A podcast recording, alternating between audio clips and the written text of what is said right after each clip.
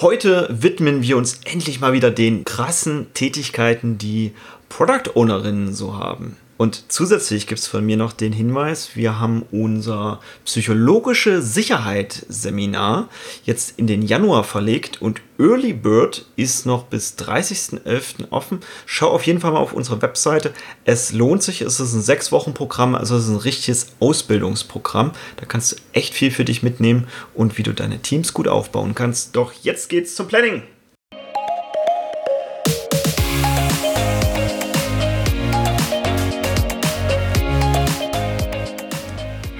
Und herzlich willkommen zum Snipcast, dem Podcast für Agilität, Psychologie, Persönlichkeitsentwicklung und allem, was für dich relevant ist.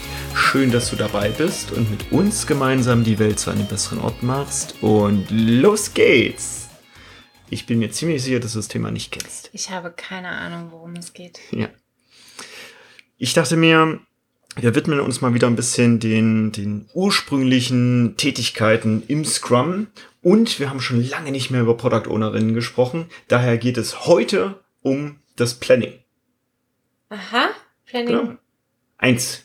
Okay. Also im aktuellen Scrum Guide einfach nur Planning. Der ist ja beides zusammengefasst. Okay. Aber wir können das gerne zerlegen in eins und zwei. Gut. Ich finde das auch. Ja, Super. nicht nur eins und zwei, sondern nach, also der Scrum Guide spricht von Planning und meint auch Refinement. Deswegen. Hm, hm, das Refinement würde ich jetzt so ausklammern. Das würde ich nochmal gesondert sagen. Das ist schon mal eine andere Geschichte. Gut, dass wir drüber gesprochen haben. Gut, dann. dass wir darüber gesprochen haben. Also heute Planning. okay. Wir sind quasi beim ersten Event eines neuen Sprints. Alles klar. Also Prämisse ist, wir reden über das Event Planning. Ja, Okay. warum macht man das überhaupt? Wir machen das, damit wir alle wissen, was in der nächsten Iteration oder im nächsten Sprint es zu tun gibt. Was wir machen wollen. Mhm. Das hat ja jetzt klassischerweise der Projektmanager oder der Chef einem normalerweise vorgegeben. Also warum haben wir jetzt da extra Event? Oder ist das genau dieses Event, wo der einem das erzählt? Quasi. Also Mhm. für mich wäre das so. Es wäre das Äquivalent, so Mhm. der Projektmanager erzählt, was es zu tun gibt. Okay, cool. Jetzt ist das ja im Agilen nochmal anders beschrieben. Oder ist das gleich beschrieben? Es kommt ein bisschen drauf an. Ich würde sagen, es ist eigentlich dasselbe. Mhm. Es ist gar Okay, nicht so cool. viel anders. Worauf du aber, glaube ich, hinaus willst, ist, dass das Planning 1 enthält, was wollen wir die nächste, den nächsten Sprint tun und ausklammert, also Product Owner gibt nicht vor, wie Dinge umgesetzt Mhm. werden. Das ist Teil des Planning 2, dass Mhm. das Team sich zusammensetzt und sagt, okay, wie wollen wir denn die User Stories genau Also erfüllen? das Äquivalent zum Planning 1 ist eben das klassische Lastenheft. Mhm. Also ich bin ja auch der Meinung, dass so ein Scrum-Zyklus quasi das gleiche ist wie ein Wasserfall, bloß kürzer. Aber äh, ein Lastenheft, wie es ganz ursprünglich mal gedacht Mhm. war, auch da erlebe oder habe ich als Anforderungsmanagerin häufig erlebt, dass das Lastenheft eigentlich schon ein Pflichtenheft ausartet, wo natürlich noch keine Algorithmen drin beschrieben sind, aber wo durchaus auch Technologievorgaben und weiß ich nicht, irgendwelche UX-Designs und sowas mit drin sein müssen. Alle Mhm. Fehler-Events mit drin sein müssen. Und das muss es meiner Meinung nach in dem Planning Mhm. 1 noch nicht geben. Okay. Was ist denn der Vorteil davon, wenn ich das jetzt durchgeführt habe? Vom Planning 1. Ja, Alle wissen, was es zu tun gibt. Und in welcher Reihenfolge. cool. Weil, also ich finde Kern des Planning 1, also Eingangsgröße für ein Planning Mhm. 1 ist, Product Owner hat eine priorisierte Reihenfolge Hm. an User Stories für den kommenden Sprint. Ja, also finde ich genauso. Also die Product Ownerin sollte sich vorher Gedanken darüber gemacht haben, welche Anforderungen jetzt in der nächsten Iteration.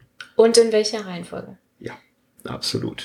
Und dann wissen alle Bescheid und können das entsprechend abarbeiten. Jetzt ist es ja so, dass wir sehr viel auf Selbstorganisation in Teams achten und dass die möglichst auch nicht überarbeitet werden. Und dafür gibt's ja jetzt im Planning 1 noch einen zusätzlichen Mechanismus, Mhm. nämlich dass die Teammitglieder sich oder also das Team als, als Summe, sich die Anforderungen von oben Stück für Stück wegziehen. Also wir haben priorisiertes Backlog und das wird jetzt ins Sprint Backlog überführt und die ziehen sich von oben jetzt Stück für Stück weg, bis sie sagen, okay, das ist genug für diesen genau. Sprint. Und das ist meistens schon die erste Herausforderung mhm. für Teams, die üblicherweise klassisch gearbeitet haben. Das ist eine demokratische Entscheidung. Das heißt, alle, auch der Praktikant oder der Testmanager, also nicht, dass Testmanager Praktikant sind, also egal welche Funktion die mhm. Leute im Team haben, alle sagen, wann genug ist. Und wenn der UX-Designer sagt, das ist genug für diesen Sprint, dann fängt da die Verhandlungsbasis an. Das entscheidet nicht irgendein Lead-Architekt mhm. oder sowas, sondern es ist wirklich eine Verhandlung zwischen allen im Team, wie viel schaffen wir jetzt in mhm. den nächsten zwei, drei Wochen. Und als methodische Unterstützung, Scrum Masterin oder Team-Facilitatorin, können wir unseren Product Owner im Vorfeld schon ein bisschen dabei unterstützen, was so das Bauchgefühl angeht, wie viel das Team möglicherweise schaffen könnte. Mhm. Und ja. Die Voraussetzung für das, was du, was ich glaube, was du gleich erzählst, ist, dass das Team in Story Points schätzt. Das ist eine Möglichkeit. Ich brauche Story Points. Das ist eine Möglichkeit, ja. Also ja. Story Points sind eine Möglichkeit. Es gibt wahrscheinlich, wenn schon ein paar Sprints durch gezogen wurden, gibt es schon so eine Art Bauchgefühl und man weiß das, man weiß auch grob im nächsten Sprint, ob vielleicht Urlaub ansteht oder ein Urlaubskorridor vielleicht sogar und ob es dementsprechend mehr oder weniger Stories wahrscheinlich reinschaffen. Und es kann auch sein, dass die im Mittel alle die gleiche Größe haben, ist es einfach nur die Anzahl. Wir haben uns in der Work in Progress Folge darüber unterhalten, dass ich beim ersten Mal sagen würde, es ist die Hälfte der Personenanzahl. Also solche Sachen kann man der Product Ownerin schon grob als Richtwert mitgeben. Also nicht, dass die Product Ownerin mit 50 priorisierten User Stories ankommt und von denen schaffen es maximal fünf rein in so einen Sprint. Das ist wieder Verschwendung, genauso viel zu priorisieren, sondern eher so ein Richtwert mit, das ist auch grob das, was ich das Team ziehen würde und mhm. dann beginnt die Verhandlung, ja. Genau. Und das finde ich magisch, weil wir dann nämlich auch mit der Product Ownerin darüber sprechen können, warum gewisse Sachen vielleicht gar nicht mehr ableistbar sind in diesem Sprint und man dann vielleicht auch eher ein paar andere Sachen reinnehmen könnte, die dann vielleicht noch reinpassen oder die User Stories selbst vielleicht halbiert oder kleiner schneidet mhm. oder ähnliches. Also genau dieser, dieser Dialog entsteht dann da im Planning. Mhm. Und das finde ich cool. Und der Dialog reicht auch tatsächlich aus. Also ich habe es am Anfang meiner Karriere so gemacht, dass ich gefragt habe, wer ist denn nächsten Sprint wann abwesend oder zu wie viel Kapazitäten sind die Leute in diesem Sprint da? Und dann habe ich das ausgerechnet, wie viel Personentage oder wie viel Stunden. Und dann habe ich ungefähr ein Gefühl gehabt mit, naja, ein Storypoint sind so und so viel Personentage. Und ich habe das ganz am Anfang habe ich das ausgerechnet. Aber das ist genauso richtig oder falsch, mhm. wie wenn ich einfach nur ein Gespräch darüber mhm. führe mit den Leuten, wer ist da, wer ist nicht da. Okay, wir wissen, weiß nicht, die Hälfte ist nicht da, weil es sind halt noch Ferien und deswegen trauen wir uns ein bisschen weniger zu. Oder es sind jetzt wieder alle da, das heißt, wir können uns diesen Sprint wieder mehr zutrauen. Mhm dieses Gespräch ist genauso aussagekräftig, wie wenn das irgendjemand ausrechnet. Ich habe das für euch ausprobiert und das Ausrechnen nimmt zusätzlich noch meine Kapazitäten weg. Und durch das Ausrechnen nehme ich genau diesen Dialog, dieses was ist denn vielleicht ein Faktor, den ich noch gar nicht betrachtet habe, weil ich quasi die Berechnung mache und es schwarz auf weiß quasi eine Zahl ist und die ist nicht andiskutierbar quasi mhm. und unumstößlich. Wenn ich einfach nur die. Diskussion dazu führe mit den Leuten, dann kommen häufig noch viel mehr Faktoren dazu. Also sowas wie, ich habe einen Rechnertausch und deswegen bin ich vielleicht nächste Woche noch nicht ganz wieder einsatzfähig. Sowas kommt dann halt. Okay, ich rechne ja sowieso ganz gerne die Velocity aus. Und von daher, wenn die Product Ownerin mich fragt, was, wie, es grob so aussieht, gebe ich da auch eine Zahl raus. Aber die Product Ownerin braucht es gar nicht wissen, weil das Team bestimmt ist. Ja, ja, das, das sowieso. Nur um einen Hinweis zu haben, mit wie viel zum Beispiel Story Points die Product Ownerin überhaupt in das Planning reingeht. Mhm. Entscheidend tut es, tun das die Entwicklerinnen. Mhm. Nicht die Product Ownerin. Ich habe es auch schon nicht. mal gemacht in einem Team, wo es wirklich ganz, ganz viel Diskussion darum gab. Mhm. Ne? Also sehr unterschiedliche Level an Seniorität im Job.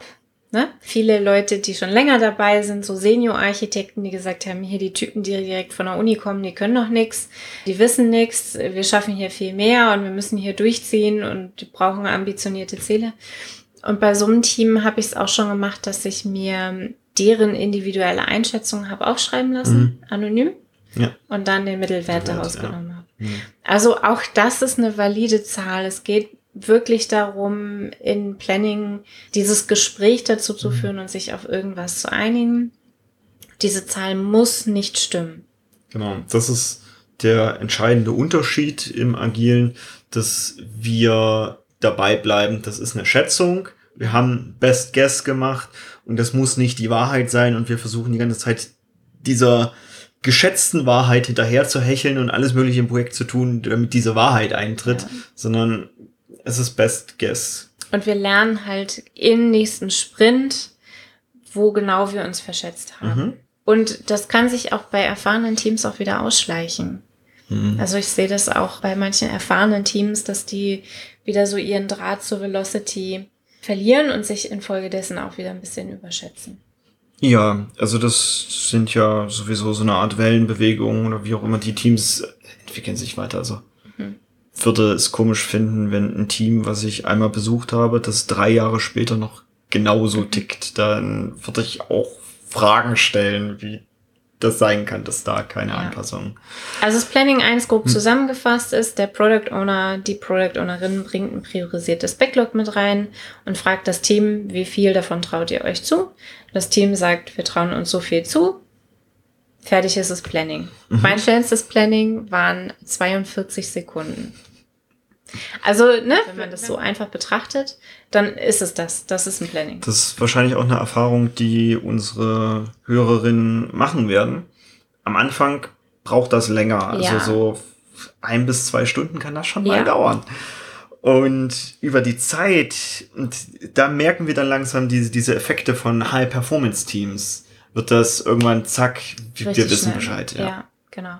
Und eine Prämisse dafür ist eben ein gutes Backlog. Mhm. Das ist eine gute Vorarbeit von Product Owner und es sind funktionierende Refinements. Also ja. wenn ihr das Gefühl habt, eure Plannings dauern viel zu lange, dann schaut nochmal auf dieses Thema Refinement, schaut auch auf Teamdynamiken, weil häufig tauchen im Planning so Mini-Konflikte auf, die irgendwie unnötig sind. Also da kann man viel dran drehen. Ja, und da kommen wir auch schon zu einem Großteil des Jobs, den die Product Ownerin hat, den man nicht so sieht, weil der passiert außerhalb der, der Events passiert und Rituale. Davor, ja. ja. Vorm Planning. Genau. Ja. Und je besser die Arbeit da gemacht wurde, desto besser funktionieren dann die Events. Ja, absolut. Und desto weniger ist auch im Team für den Product Owner zu tun. Ne? Also häufig ist es für den Product Owner so anstrengend oder schwer unter einen Hut zu kriegen, permanent am Team dran zu bleiben. Je besser diese ganze Vorderarbeit läuft und je besser das mhm. Team aufgestellt ist, desto besser funktioniert auch dieses Zusammenspiel zwischen Product Owner und Team. Mhm. Jetzt gibt's im Planning ja selbst auf jeden Fall noch das Thema Sprint Goal. Wir haben eine eigene Folge auch dazu gemacht. Mhm. Trotzdem hier nochmal, wie stehst denn du dazu? Wie taucht denn das in deinem Planning auf oder auch gar nicht? Mhm. Je nachdem, was ich als Sprint Goal verstehe, und mhm. da lohnt es sich ausführlich in die Sprint Goal Folge reinzuhören, wenn ich da, wenn ich sage, die Summe der Stories, die ich in den Sprint reingebe, ist mein Sprint Goal, dann rede ich da nicht nochmal explizit ja. drüber. Ich habe es aber insbesondere jetzt gerade in einem meiner Teams, dass die sagen, wir haben zu viele unterschiedliche Themenfelder, die mhm. wir machen. Also da haben wir gerade ein kleines Thema mit, mit Velocity. Und deren Antwort ist, wir haben so viele unterschiedliche Themenfelder, die wir gerade versuchen zu bespielen.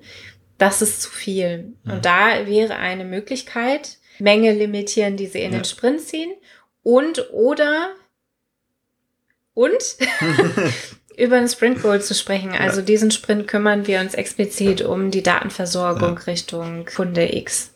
Exzellentes Beispiel für den Wert Fokus auch. Genau. Super. Und da kommen die übrigens von ganz von alleine drauf. Mhm. Ich habe die Frage gestellt, weil das ja auch viel mit dem Commitment zu tun hat, was ja gerade im aktuellen Scrum Guide auch sehr stark mhm. herausgestellt ist. Und wir haben ja eingangs erwähnt, wir machen aber nur ein Best Guess mit, das würden wir schaffen. Und irgendwie committet sich das Team ja trotzdem mhm. auf die Anzahl der, der User Stories. Da frage ich mich jetzt vor allem, okay, wenn sie es nicht schaffen, wie, wie passiert bei dir dann der Schnitt? Wenn, also wenn ab, ab da scha schaffen sie es nicht oder darauf konzentrieren sie sich. Nehmen wir mal an, sie haben zehn User Stories reingenommen in diesen Sprint und sich darauf committed, die schaffen wir. Mhm. Und so ab der Mitte des Sprints stellt sich heraus, ah, das war ein bisschen überambitioniert.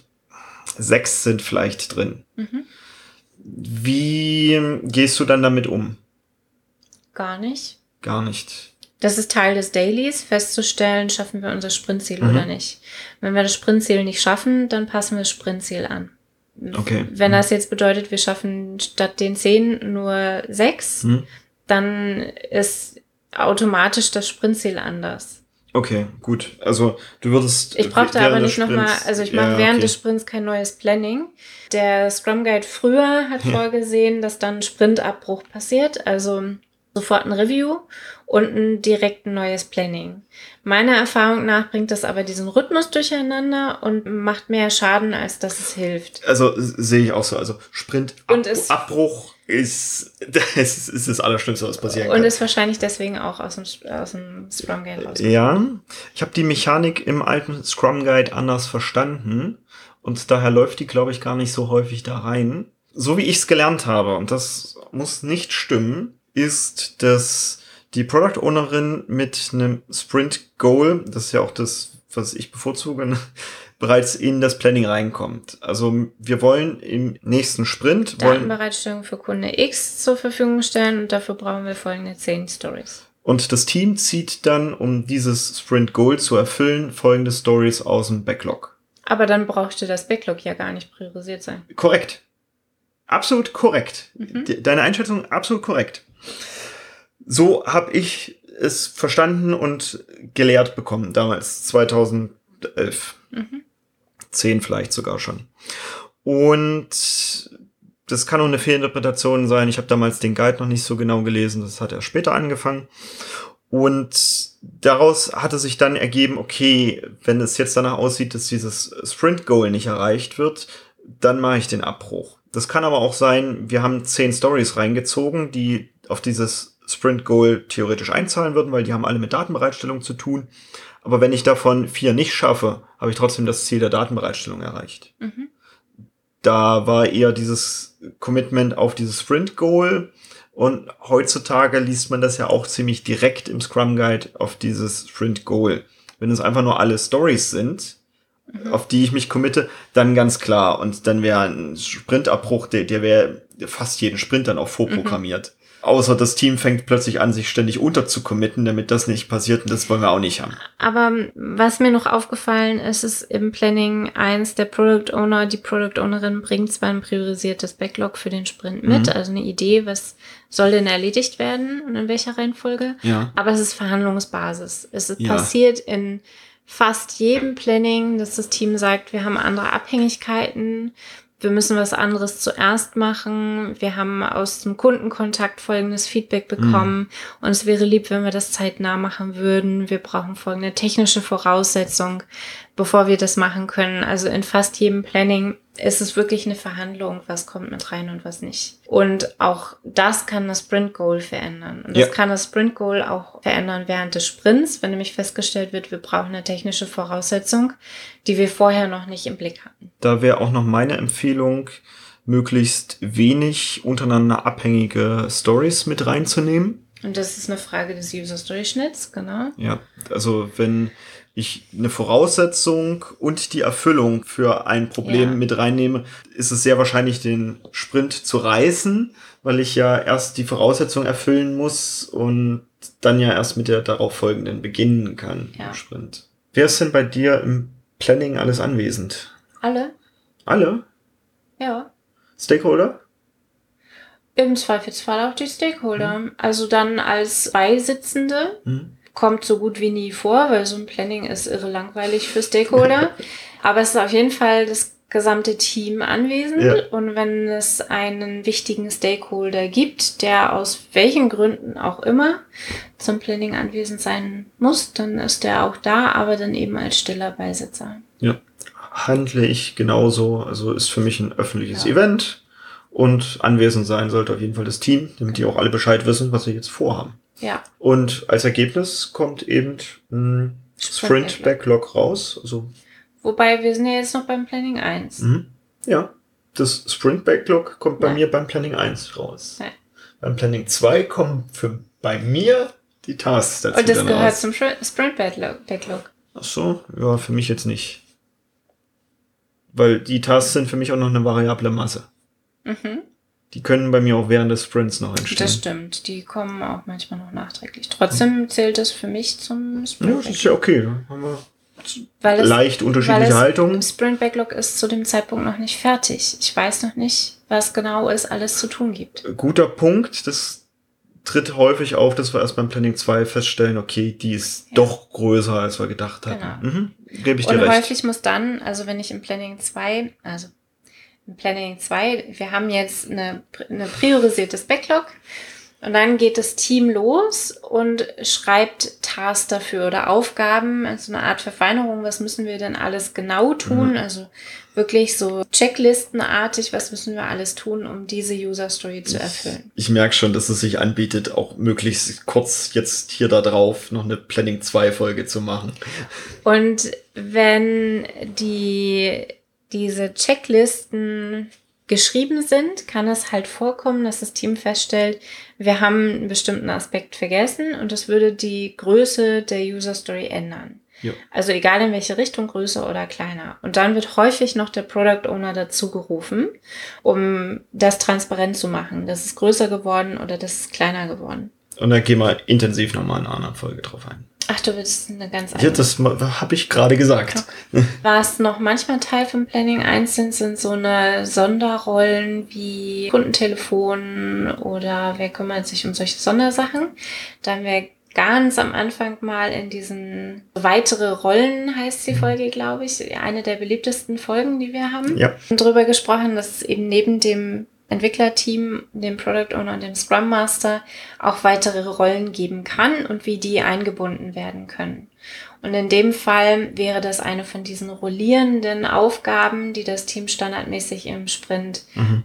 erfüllt. Also zum Beispiel, wer geht ans Support-Telefon, wer macht Kundensupport oder wer checkt, ob Datenimporte laufen oder ob die Kaffeemaschine aufgefüllt ist. Mhm. Was auch immer das Team dann da als Sonderrolle hat. Du meinst jetzt, dass diese Rollen auch entsprechend im Planning verhandelt werden? Genau, die ja. werden im Planning verhandelt und zwar immer ein Hauptansprechpartner und ein Vertreter. Ja, guter Punkt nochmal.